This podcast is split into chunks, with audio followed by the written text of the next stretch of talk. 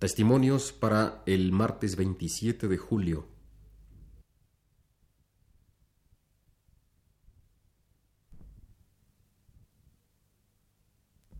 Radio Universidad presenta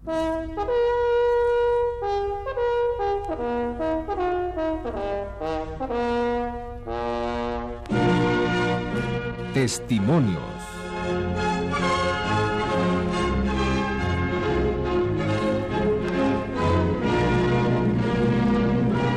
En esta ocasión, Josefina Millán de Solares entrevista a Juan José Arreola.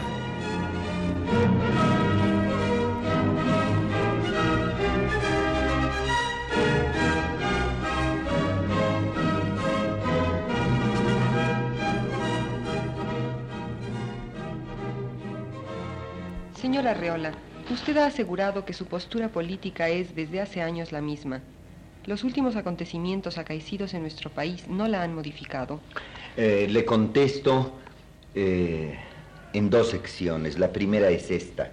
Efectivamente, yo pienso lo mismo que pienso ahora desde el año de 1936. Fue la guerra civil española la que me hizo, como se dice y se abusa diciéndolo, tomar conciencia es decir, darme cuenta de que era el mundo de mis eh, años juveniles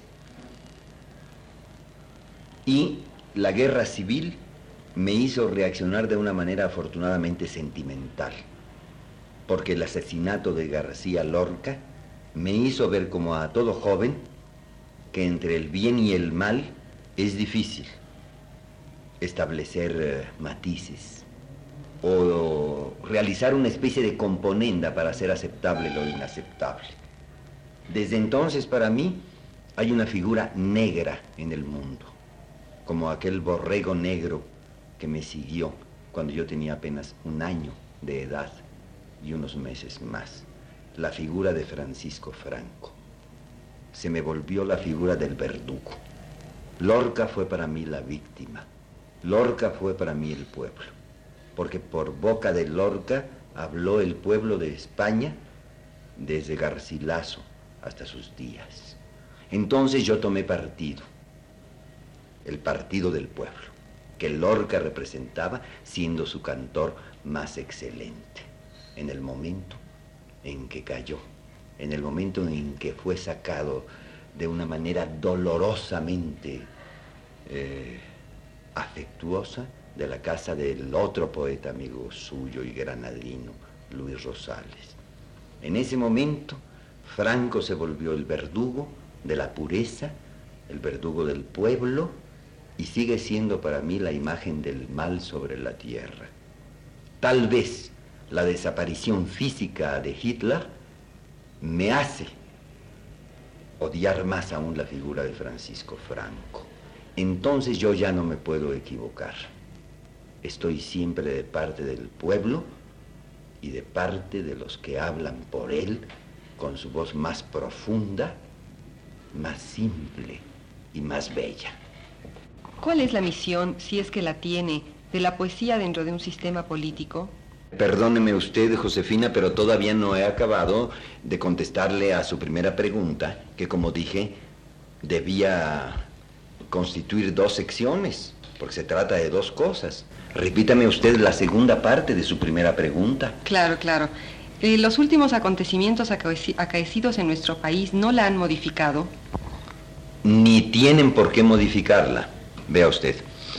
Eh, tal parece que nosotros deberíamos ser un pueblo, un país, que estuviera al margen de lo que ocurre en todo el mundo. Lo que ha pasado en México en los últimos años, en 1968 y en este mismo año no tiene por qué modificar mi criterio ni mi pensamiento político. México padece, hay que decirlo así, padece las crisis y los problemas que en todas partes del mundo se confrontan, se verifican, se realizan, se cumplen. El problema de la juventud insubordinada ante un mundo adulto en el que no puede creer hasta que ese mundo adulto modifique, por lo menos en lo esencial, en lo capital, su actitud y su posición, pues es natural que los jóvenes no quieran seguir viviendo en el mundo que hemos construido para ellos hasta ahora. Yo creo que el mundo de nuestros días no es habitable. Y el hecho de que la parte mejor de la humanidad, la parte más nueva, se dé cuenta y tome conciencia para repetir la frase hecha que dije antes, de que hemos eh, ido por un camino equivocado. Desde hace aproximadamente, aproximadamente seis mil años, me parece sumamente benéfico. Y no tendríamos nosotros por qué conservar una paz, una paz ficticia y casi anodina dentro de un mundo que no está en paz. Y entonces la rebelión juvenil y las medidas desacertadas o ya con tendencia al acierto para conciliar, y hay que decir aquí otra palabra de moda, el diálogo que parecía imposible entre el mundo de los adultos, entre el mundo de los viejos, entre el mundo histórico y el mundo de los jóvenes, el mundo de los nuevos, que es el del nuevo mundo, me parece perfectamente posible y lógico que ese entendimiento nazca a partir de un drama, porque si el drama no ocurre, la conciencia no despierta. Y entonces hay un hecho muy claro. Los jóvenes tenían ya tomada su actitud desde antes. Los adultos creíamos que era posible seguir jugando al mismo juego con nuestras cartas marcadas, ¿verdad? Nos sentíamos como los prestidigitadores infalibles, ¿eh? que el público juvenil no iba a sorprender nuestras trampas. Pero ¿cómo eso iba a ser posible si les hemos dado a los jóvenes y hasta a los niños desde su edad más temprana la facultad de que se documenten acerca de nuestros actos? Cuando todos los niños y los jóvenes del mundo ven que en todas partes del mundo ocurren cosas funestas, atroces, criminales. ¿Podríamos acaso seguir contándoles el cuento infantil? ¿El cuento que distrae a la mente infantil? Si les estamos exhibiendo en las esquinas de las calles el crimen individual y el genocidio, no se podía. Entonces los jóvenes han encontrado que hay una profunda y muy grave diferencia entre nuestro credo externo y predicado y la acción que todos los días cometemos. Es decir, hay una diferencia, me comprende, entre la teoría y la práctica. Entonces, naturalmente, los jóvenes nos preguntan, oigan ustedes, Dicen una cosa como el cura del pueblo en el púlpito y hacen otra en la vida. No estamos de acuerdo. Y de ese desacuerdo, ante la tendencia eh, severa, ante la tendencia patriarcal, ante la tendencia disciplinaria del adulto, tenía que surgir la rebelión, el ataque, la pedrada contra el cristal falso que por más colores distintos que tenga, no alcanza a deformar la realidad. No había más remedio que el acto de insubordinación, la falta de respeto al adulto personal y a la cultura universal. Y entonces de ese acto agresivo y del castigo que todavía eh, el adulto impuso como el domine escolar, que a palmetazos quería someter al que no entendía por qué dos y dos son cuatro, de eso tenía, y por fortuna ha surgido, una voluntad por parte del mundo adulto, eh, concretamente por parte de las autoridades de todos los países de la Tierra, una nueva actitud. Es decir, te voy a oír, como el padre que le dice por primera vez a su hijo, en el umbral de la adolescencia. quiero que hablemos como amigos. Ojalá sea cierto de parte de los adultos, porque de parte de los jóvenes yo sé que es cierto. Y ahora sí, ¿cuál es la misión, si es que la tiene, de la poesía dentro de un sistema político? Mm.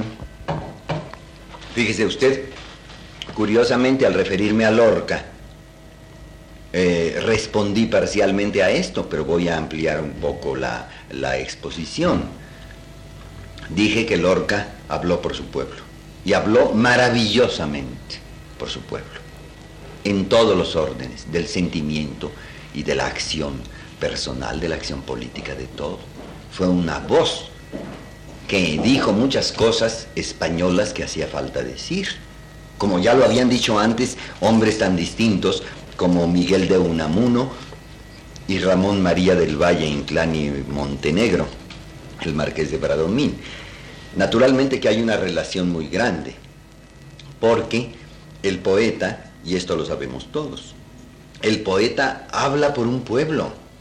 Cuando habla bien y es y está identificado con ese pueblo del que viene a ser una especie de condensación conciencial. El verdadero, el verdadero gran poeta es una suma de conciencia social, política, sentimental, en todos los órdenes. El poeta condensa lo que está disuelto en el pueblo. Entonces, cuando el poeta es realmente, y en esto eh, digo poeta pensando en los profetas bíblicos, cuando sienten que el mundo cruje, que hay una marea oscura, que el hombre ha abandonado su camino hacia el hombre, porque usted sabe que el hombre está siempre a medio camino hasta ahora, entre la bestia y el ángel, y no logra hallar el equilibrio de lo realmente humano. Entonces el poeta cumple una misión específica y maravillosa. Y el poeta puede ser el cantor popular, que con su guitarra y con su voz, como en nuestros días, entona la canción del descontento por lo que ocurre actualmente en el mundo y la canción de la esperanza en pro de un mundo futuro. ¿Qué opina usted de los escritores que relacionan directamente su creación literaria con su postura política, asegurando que una y otra tienden a lo mismo? Eh, tienen razón, como tienen razón los poetas líricos que escriben a la mujer que aman es decir, que creen, que sienten el amor y lo dicen. Hay que aclarar, eh, no para siempre. Yo no soy nadie que pueda aclarar nada para siempre. Pero hay que intentar eh, poner las cosas en su sitio. Fíjense ustedes en que la poesía no tiene un tema. Es decir, la poesía tiene todos los temas del ser y de la vida. La política, como el amor, como la patria, en el sentido de, de posesión de una tierra carnal, localizada y momentánea, porque nuestra vida es pasajera. Es cantar a la tierra en que se nace, o sencillamente referirse al crepúsculo, o al ruiseñor, o al sensontle, para ser aquí más más donde estamos, para estar más donde estamos. Es natural que todos los temas sean posibles para una elaboración auténtica y personal. ¿Por qué no los temas políticos van a hacerlo? Desde el principio de los tiempos se ha cantado a los héroes, incluso de manera dolorosa para nosotros, los que queremos un mundo de paz y de concordia. Se cantó a los héroes que defendieron el lugar del mundo en que nacieron, o aquellos incluso que atrozmente fueron a invadir, a aumentar, a añadir un poco más de territorio a lo que ya tenían. Si se cantó a esos hombres, ¿por qué no cantar los dramas sociales? En el siglo pasado, Francia tuvo una playa de, de poetas obreros, de poetas que cantaban y deploraban cantando fenómenos sociales. Solo mencionaré a uno cuyo entierro fue tan solemne No, no tan solemne, menos solemne que el de Víctor Hugo, pero mucho más henchido de savia y de llanto popular, el de Béranger. Béranger que había cantado las miserias del pueblo francés, generalmente parisino. Si en el siglo pasado, Aglaé Saint-Hilaire, una muchacha de nombre verdaderamente poético, y Anaïs Segalás, esas dos criaturas femeninas a quien yo debo un tributo, se unieron a todo un movimiento juvenil de obreros, de campesinos, para tratar de hacer que el pueblo de Francia cantara canciones y dijera poemas en pro de los humildes. Me va a parecer extraño que sea legítimo que un poeta de nuestros días eh, se refiera a los problemas políticos de nuestro tiempo, de su país y del mundo, y haga de ellos la parte principal de su obra, no me extraña. Lo único que exijo como hombre y como lector y como hombre aficionado a los dones del espíritu manifestados en palabras, que esa poesía sea buena. Usted imagínese, en América Latina tenemos a Rubén Darío, a José Martí, a Carlos Pellicer, a Pablo Neruda, que han hecho una magnífica poesía política. Y tal vez el ejemplo del último, de Neruda, nos haga ver con claridad los riesgos que corre el poeta que se mete con temas políticos y sobre todo con hombres que representan o dirigen movimientos políticos. Como las ideas más bellas y más altas se corrompen en el tamaño humano y a veces en la vileza de los hombres, que en un momento dado son héroes y que luego decaen y caen en el vicio del poder en ese momento el poeta corre un gran riesgo. Si usted canta a un contemporáneo, aunque sea el contemporáneo más excelso, corre el riesgo de que poco después el suelo se le vaya a usted definitivamente de las plantas. Piense usted en, lo que le ha ocurrido concretamente a Pablo Neruda. Él ha cantado a Stalin. Cuando Stalin es derrocado del, pedestal que ocupaba, en ese momento parece que perdiera realidad y verdad el canto de Neruda. Y, aquí está lo que hay que decir de una vez por todas. Si cuando Neruda se refiere a Stalin, lo hace con grandeza, a pesar de la caída que puede ser temporal de, Joseph Stalin, la poesía sigue siendo válida, pero si solo fue un comentario a la obra perecedera de Stalin, y digo perecedera porque se puede, se puede referir a circunstancias que ya dejaron de ser realidad, entonces esa poesía sucumbe junto con la figura que cantaba. Borges, en cambio, ha asegurado que la literatura es un sueño dirigido. ¿Qué opina usted de esto? usted sabe, como saben tantos en México, en América Latina, eh, donde se habla castellano y entre quienes les interesa eh, nuestra literatura, los esfuerzos que hacemos cada uno, mayores o menores, saben que yo profeso una admiración muy grande a Jorge Luis Borges, pero mi admiración está fundamentada. Y en este, y en este momento, perdón, claramente dirigida hacia los valores literarios, estrictamente prosísticos de Borges, porque hasta en su poesía lo que más me, me importa y me interesa son las lecciones que me da para la prosa, aun en los versos. Cuando Borges es más prosaico en el sentido de que es la estructura sintáctica original de la prosa castellana, me refiero concretamente a sus últimos poemas en cuartetos rimados. Eh, esa admiración es muy grande y existe, pero yo no puedo estar de acuerdo en que la literatura o la poesía sean un sueño dirigido, Yo creo que mientras el, eh, el autor es el timonel de su obra, tendremos poco.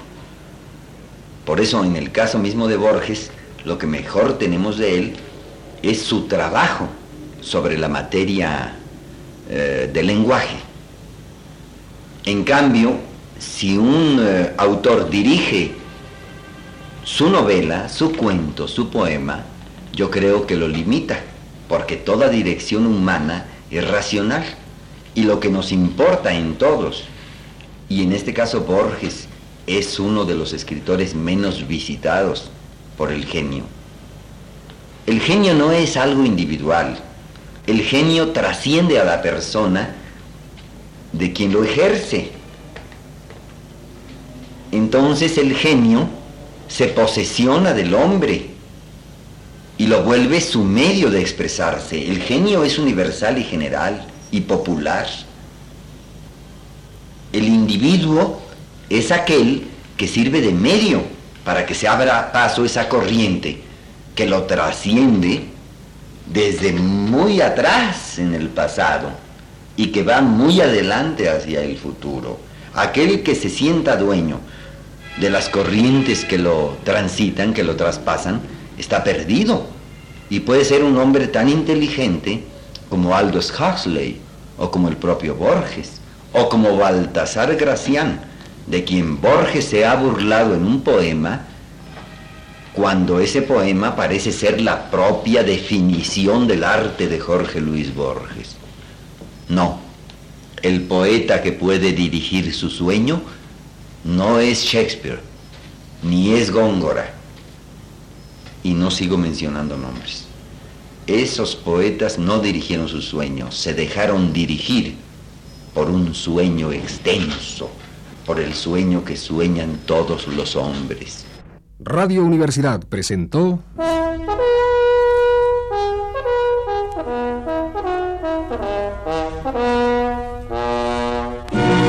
Testimonios.